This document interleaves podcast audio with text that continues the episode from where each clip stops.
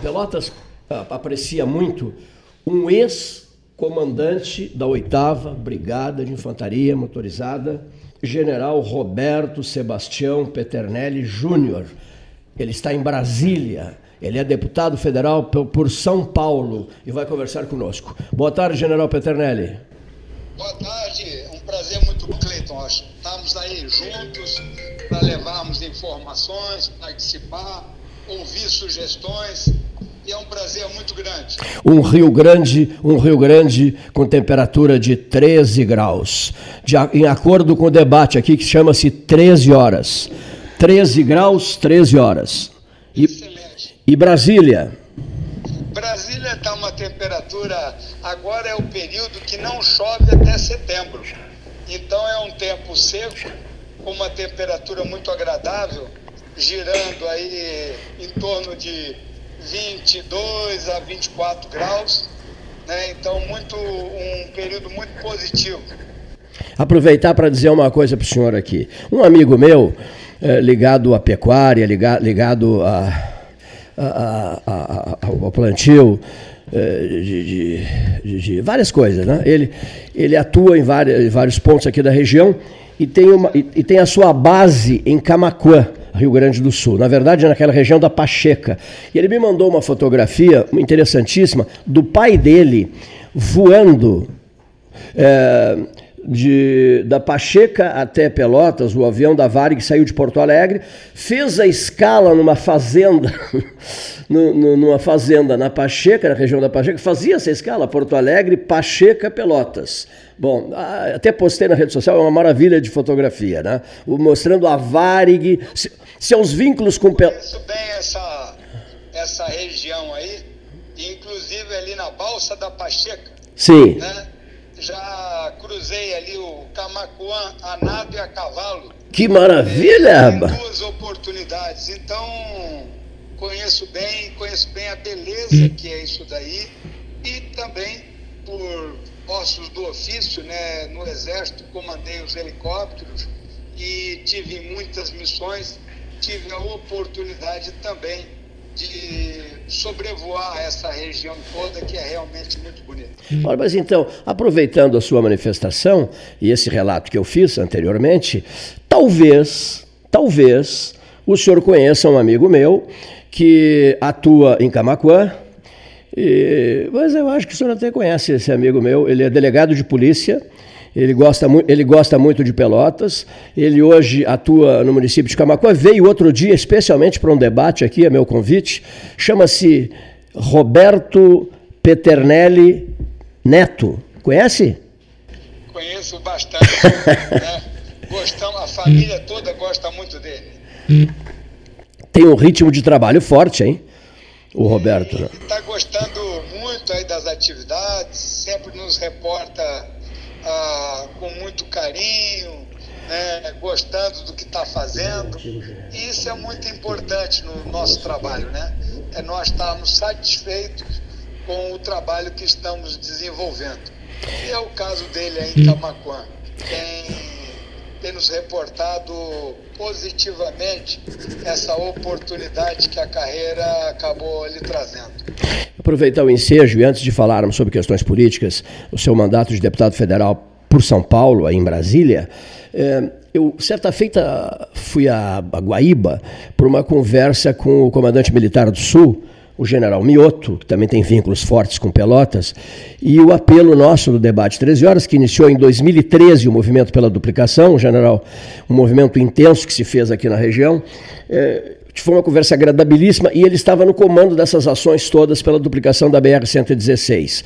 Eu, eu, sempre reforço com quem converso, com as entrevistas que faço, porque é uma causa histórica nossa aqui, a duplicação da 116, eu sempre reforço esse aspecto. Quer dizer, é preciso, mesmo que lentamente, continuar o processo para que em 2021 tenhamos, por fim, uma estrada concluída. E sei que o senhor também é, o seu filho me disse, e várias pessoas já me disseram isso, um defensor apaixonado, mesmo sendo um deputado federal por São Paulo, aí em Brasília, o senhor é um defensor apaixonado da BR-116 duplicada. Não há a menor dúvida, né? A BR-116 é uma importante rodovia liga o país ao Mercosul é estratégico, não é somente para as pessoas que utilizam da, da rodovia para as atividades, mas também para o transporte de carga, para os caminhões, para a segurança, para o desenvolvimento da região. E se nós fizermos uma análise, como podemos ter um porto importante, como é o porto de Rio Grande, e não temos né, uma via adequada para poder dar suporte a essas atividades.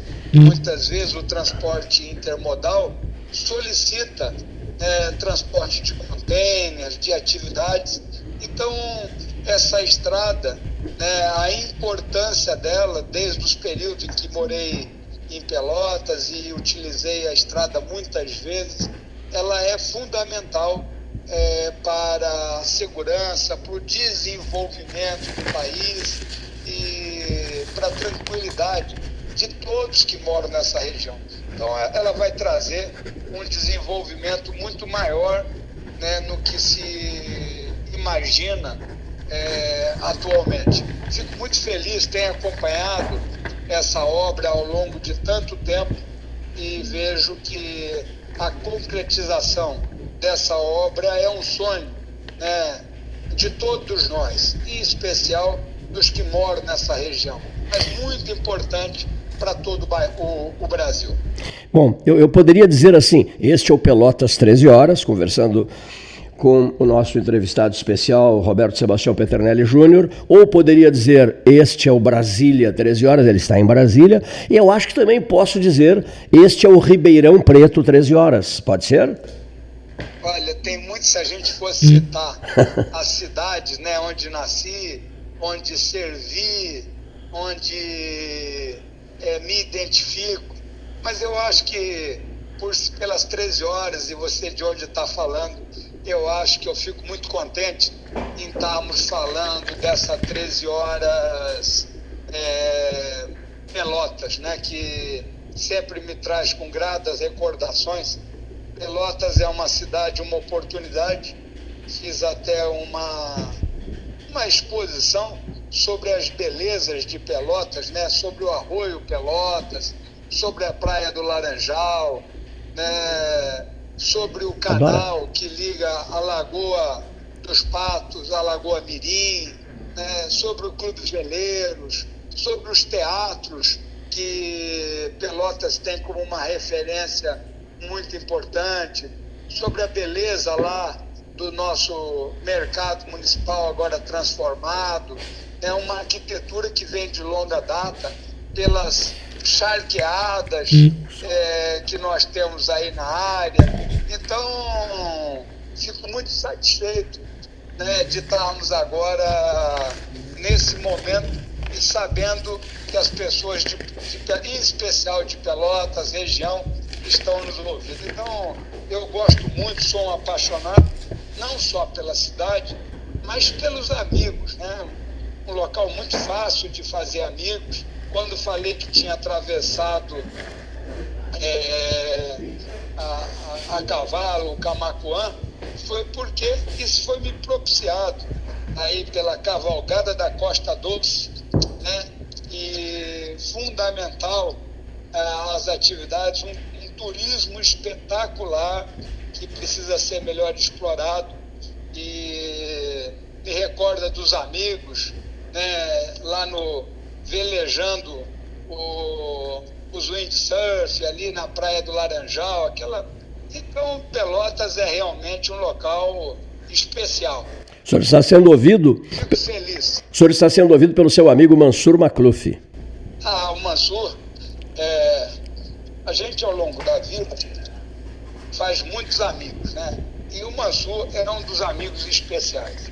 Então, fico contente aí dele estar nos ouvindo ele participou bastante desse período nosso, da minha família, aí em Pelotas, e acabamos até deixando um filho aí na região. O que nos alegra muito mais, porque mantém esse vínculo que nós temos aí com o Rio Grande do Sul. Eu já quero deixar um convite no ar. No dia 8 de julho, Dia Nacional da Ciência, Nós vamos reunir 35 rádios da metade sul. Vamos transmitir durante 12 horas sem parar, da uma da tarde a uma da madrugada, ouvindo infectologistas do mundo inteiro, hum. Europa, Ásia, Américas, é, ouvindo especialistas em doenças. É, não, não, respiratórias também não, mas é aquele camarada dos Estados Unidos. Bom, deixa para lá negligenciadas, doenças negligenciadas. Vamos, vamos eh, examinar a economia, o pós-pandemia, etc, etc, etc. É, o momento nacional e tudo mais. E eu já deixo esse convite, general, para que o senhor, senhor deputado federal por São Paulo, eh, também separe uma hora para, eh, na faixa horária de 12 horas, escolher o momento para trocar umas ideias conosco. Fica oficializado. Vai ser um prazer muito grande momento de reflexão para nossa para nossa saúde do país, né? É um momento também para nós conhecermos melhor o SUS, que é o Sistema Único de Saúde, o, o sistema é, de maior abrangência no mundo, né? É o SUS e que coordena uma série de atividades muito bem. Né? O Brasil é também uma referência mundial na vacinação da sua população. Então, uma oportunidade muito interessante de nós estarmos aí conversando né, sobre o, o Covid-19 e como cada um tem interpretado. É, é natural que nós tenhamos é, pleno conhecimento de que cada estado, cada cidade, cada região né, tem uma peculiaridade. Se nós colocarmos aí o nosso o Brasil é maior do que a, o contexto da própria Europa, nós temos aqui dentro vários países. É como se cada estado fosse um, um país e tivesse é, a necessidade de tomar medidas diferentes em cada uma delas vejo que o, o governador Eduardo Leite tem executado as medidas de forma positiva, de forma adequada. Então, ficamos aí, é um momento de união do governo federal, do governo estadual, dos prefeitos, independente do partido que eles representam, todos unidos para buscar combater é, essa pandemia e está preparado para a retomada econômica. Eu sou muito otimista com a retomada econômica, até porque o Banco Central, acho que todos têm conhecimento, eles publicam diariamente qual o capital que circulou no país no dia anterior. E o capital circulante no Brasil é, continua muito expressivo, caiu é, ligeiramente, mas está muito bem e eu vejo que essa retomada é de uma maneira muito boa. Né? Nós podemos observar pelo agronegócio que tem no Rio Grande do Sul um, carro-chefe nessas atividades. Né? O agronegócio esse ano bateu com pandemia e tudo novo recorde de produção, de exportação. Então nós temos que ir com serenidade, com união, é, tomarmos as medidas necessárias ao Covid. É muito importante no momento, né, uma, nem todos aperceberam disso, que é o tratamento precoce. É, no início da pandemia sempre se dizia, tem sintoma, não está bem, fique em casa se tiver com o Covid, fique isolado, só vai procurar um posto, uma unidade de saúde se tiver faltando ar. E isso daí, a pessoa quando ia para um hospital praticamente ia para ser entubada já. E hoje se tem toda uma conotação diferente disso, de tal forma que quando apareçam os sintomas, a pessoa faça o teste e tome a medicação recomendada pelo médico. Cada região tem um procedimento específico recomendada pela região nesse início né, do, do problema. Com certeza, se tomar medicação é, no início é, do, do Covid-19, é, vai solucionar sem precisar é, que ocorra uma, uma intubação. Então, eu vejo que é muito importante nós estarmos atentos. Então, tendo sintomas, né, cada cidadão brasileiro deve procurar a sua unidade de saúde. Isso varia, como eu disse, varia muito com o Estado, com o município, deve ser dessa forma, mas muitos deles né, já estão entregando ali num saquinho plástico transparente um kit né, de que quando os sintomas se manifestam, de imediato a pessoa já começa a tomar a medicação recomendada pelos médicos para poder combater né, o vírus logo no início da sua manifestação. Isso com certeza trará resultados positivos para o nosso para o nosso país e para o cidadão brasileiro. É, deputado Roberto Sebastião Peternelli Júnior, a pergunta necessária. O senhor conhece o economista e professor Carlos Alberto da Cotelli, especializado em ciências econômicas é, pela UERJ, mestre pela Fundação Getúlio Vargas, doutor pela Universidade de Rosário, na Argentina, com pós-doutorado na Alemanha, o novo ministro de Estado da Educação? Eu ainda não o conheço pessoalmente é, natural que os parlamentares é, que têm ainda um vínculo com a educação, que é o meu caso, a educação é o fator mais importante para a transformação de um país, de uma cidade. É, vou procurar agendar uma reunião. Eu vejo que a diferença entre muitas vezes uma escola pública e uma escola privada é, no material didático, que, eu costumo denominar de caderno apostilado. É o caderno do professor, o caderno do aluno e uma folha guia que diz no primeiro dia de aula vai começar onde, vai até que página. No segundo dia de aula vai até onde. E esse material didático, ele é fundamental é, ele permite ao professor, o caderno do professor, tem toda a orientação, são os planos de aula do professor. Então, o professor são planos de aula é, confeccionados pelos melhores pedagogos da, dessa rede. Tanto que todas as redes particulares utilizam esse material didático. Então, o caderno do professor é fundamental. Ele permite que quando um professor falte por motivo de doença ou por algum fator, são vários os fatores que a legislação permite, o substituto, ao entrar na sala de aula, não precise perguntar para os alunos o que o professor está dando, aonde ele falou, ele já deu isso, ele já deu aquilo. Ele olha na folha guia, vê qual é a matéria a ser dada e ele, a partir daí, desencadeia Hum. que está programado. Isso, isso é muito importante né? e facilita. E eu aqui junto ao MEC procuro que fazer com que esse material, o conteúdo, seja colocado na internet, de tal forma que o município só precisaria imprimir. Hoje muitos municípios fazem licitação para comprar, pagam um volume de dinheiro é, na, para os direitos autorais, e se o MEC disponibilizasse isso, o município só teria que fazer a impressão.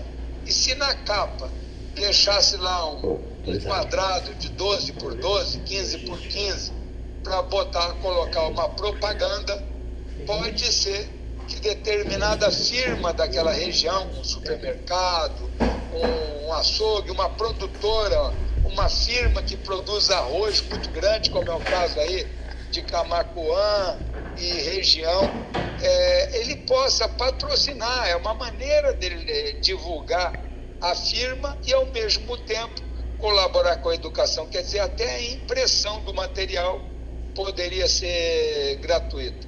E isso facilita muito quando uma pessoa né, é, mora no Laranjal, estuda no Laranjal, e daqui a pouco se muda para o centro da cidade.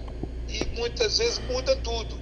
Tendo esse material didático, né, não interessa. Muitas escolas particulares, não quero ficar citando o nome, mas todas as redes particulares utilizam, né, do Iapoque ao Chuí, tem ali a programática para poder ser seguida. Muito bem. Para o aluno adequadamente. Então, é, planejo visitar o, o, nosso ministro da Educação. Uh, deputado, eu fui tomar um cafezinho no Café Aquários antes de me deslocar aqui para o Salão Amarelo, sétimo andar da Associação Comercial de Pelotas. Saudade daquele cafezinho lá do Aquário. Maravilhoso cafezinho do Aquários. E um grupo, ficamos ali conversando, eram umas sete ou oito pessoas, e ouvi de um deles, e ouvi de um deles, general Roberto Peternelli, a frase assim, ó, observo um Bolsonaro mais contido. Ou seja, não falando tanto, o presidente mais contido nas suas manifestações. O que, que o senhor tem a dizer sobre isso? Eu, eu acho que muitas vezes, né, é, muitos brasileiros dizem, presidente, não, não se exponha tanto, né?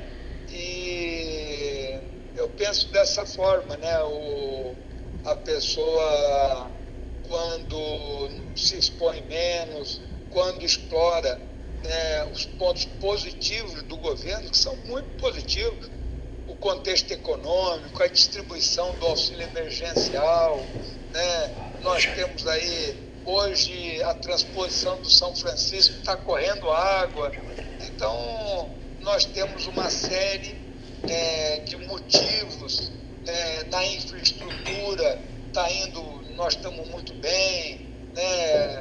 o, o, Ministério da Cidadania, o Ministério da, da Mulher. Então, de uma maneira geral, o Brasil vai muito bem. Então, nós temos que, naturalmente, né, sem maiores alardes, deixar que essas informações positivas né, é, para o governo Bolsonaro, mas também muito positiva, mais importante do que ser positiva para ele, positiva para o país, né?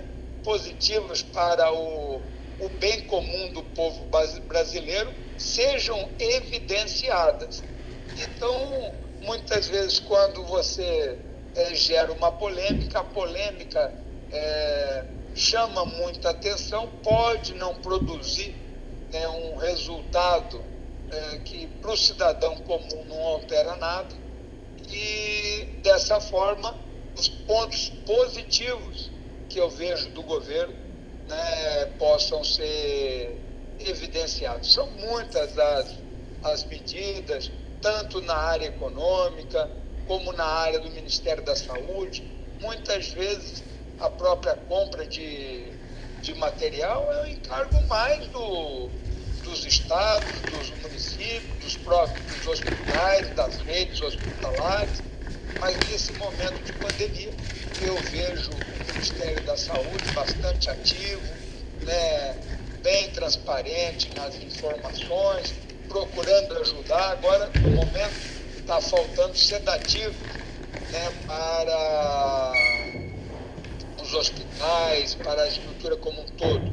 E esse sedativo vai facilitar a intubação, vai facilitar a condição da pessoa que está é, numa UTI.